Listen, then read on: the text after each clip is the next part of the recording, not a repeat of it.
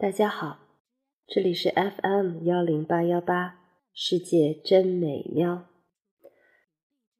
已经很久没有录节目了，这一次录节目是为了我的爸爸，他现在正在医院里躺着。嗯，躺在医院里一定会觉得很无聊、很无趣。他刚刚做完一个手术。嗯，也刚从重症监护室里边推出来。今天是回到普通病房的第一天，我猜他现在已经睡了一觉。嗯，醒来以后呢，会有一点点无聊，所以我想给他录一个节目。老爸，这个节目是给你录的，而且我想每天。或者是有时间的时候就录这么一小段儿，希望能填补一下你空闲的时间，也希望 有女儿的声音陪伴，你会过得很开心。可是实际上，我不太知道应该给你录一些什么样的内容。我想来想去。想到我喜欢的一个作家，他的名字叫史铁生。嗯，你不经常看书，所以大概不太了解他。他是一个北京的作家，他的一生其实挺坎坷的。他跟你是一个时代的人，比你还小一岁。可是他的生命永远结束在了二零一零年的年末。他是一九五一年生人，嗯，去延安插过队，呃，可是不久以后呢，就双腿瘫痪了，然后还得了肾病，发展到尿毒症，靠着每周三次的透析维持生命。不过他很自强不息。人家问他的职业是什么，他说：“我的职业是生病。”业余的时间在写作，可是你知道，他可是中国作家协会全国委员会的委员，还是北京作家协会的副主席，还是中国残疾人联合会的副主席。这样的一个人，这辈子真的像他说的那样，一辈子都在生病，可是他却从来没有放弃过写作，写作让他的生命充满了力意义和力量。所以，我想对我们来说，你年届七十，尽管二十多年前生过一场病啊，但是二十多年前的那场病你过去了，熬过去了。现在的这场病，我们也很成功的熬过去了。嗯，我们还会有很美好的未来和人生。所以，我想给你读一读他写的文章。嗯，一半是给你解闷儿，一半儿也希望你能从他的对生命的思考里面有所反思，有所获得，好不好？嗯，这是给老爸说的一段话。那我想，我就从史铁生一篇，嗯，大家大部分人都很熟悉的一篇文章给你读吧。这篇文章的名字叫《我与地坛》。我与地坛，我在好几篇小说中都提到过一座废弃的古园，实际上就是地坛。许多年前，旅游业还没有开展，园子荒芜冷落的，如同一片野地。很少被人记起。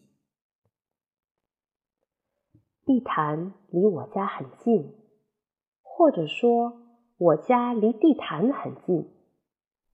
总之，只好认为这是缘分。地坛在我出生前四百多年就坐落在那儿了，而自从我的祖母年轻时带着我父亲来到北京，就一直住在离他不远的地方。五十多年间搬过几次家，可搬来搬去总是在他周围，而且是越搬离他越近了。我常觉得这中间有着宿命的味道，仿佛这古园就是为了等我，而历经沧桑，在那儿等待了四百多年。他等待我出生，然后又等待我活到最狂妄的年龄上，忽的残废了双腿。四百多年里，他一面剥蚀了古殿檐头浮夸的琉璃，淡褪了门壁上炫耀的朱红，摊劈了一段段高墙，又散落了玉砌雕栏。祭坛四周的老柏树遇见苍幽，到处的野草荒藤也都茂盛的自在坦荡。这时候。想必我是该来了。十五年前的一个下午，我摇着轮椅进入园中。他为一个失魂落魄的人把一切都准备好了。那时，太阳循着亘古不变的路途，正越来越大，也越红。在满园弥漫的沉静光芒中，一个人更容易看到时间，并看见自己的身影。自从那个下午，我无意中进了这园子，就再没长久的离开过它。我一下子就理解了他的意图，正如我在一篇小说中所说的。在人口密聚的城市里，有这样一个宁静的去处，像是上帝的苦心安排。两条腿残废后的最初几年，我找不到工作，找不到去路，忽然间几乎什么都找不到了，我就摇了轮椅，总是到他那儿去，紧卫着那儿。是可以逃避一个世界的另一个世界。我在那篇小说中写道：“没处可去，我便一天到晚耗在这园子里，跟上班下班一样。别人去上班，我就摇了轮椅到这儿来。园子无人看管，上下班时间，有些抄近路的人们。”从园中穿过，园子里活跃一阵过后，便沉寂下来。园墙在金晃晃的空气中斜切下一溜阴凉。我把轮椅开进去，把椅背放倒，坐着或是躺着，看书或者想事，卷一叉树枝儿，左右拍打。驱赶那些和我一样不明白为什么要来这世上的小昆虫。风儿如一朵小雾，稳稳地停在半空。蚂蚁摇头晃脑，捋着触须，猛然间想透了什么，转身疾行而去。瓢虫爬得不耐烦了，累了，祈祷一回，便支开翅膀。忽悠一下升空了，树干上留着一只蝉蜕，寂寞如一间空屋。露水在草叶上滚动聚集，压弯了草叶，轰然坠地，摔开万道金光。满园子都是草木竞相生长。弄出的响动，窸窸窣窣，窸窸窣窣，片刻不息。这都是真实的记录。园子荒芜，但并不衰败。除去几座殿堂，我无法进去；除去那座祭坛，我不能上去，而只能从各个角度张望它。地坛的每一棵树下。我都去过，差不多，它的每一米草地上都有过我的车轮印。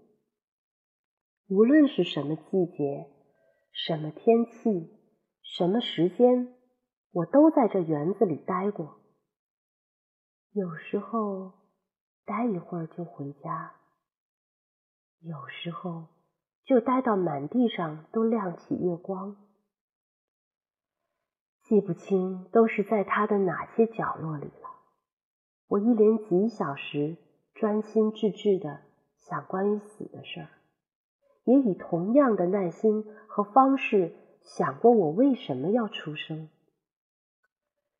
这样想了好几年，最后事情终于弄明白了：一个人出生了，这就不再是一个可以辩论的问题。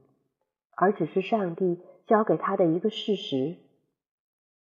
上帝在教给我们这件事实的时候，已经顺便保证了它的结果。所以，死是一件不必急于求成的事，死是一个必然会降临的节日。这样想过之后，我安心多了，眼前的一切不再那么可怕。比如。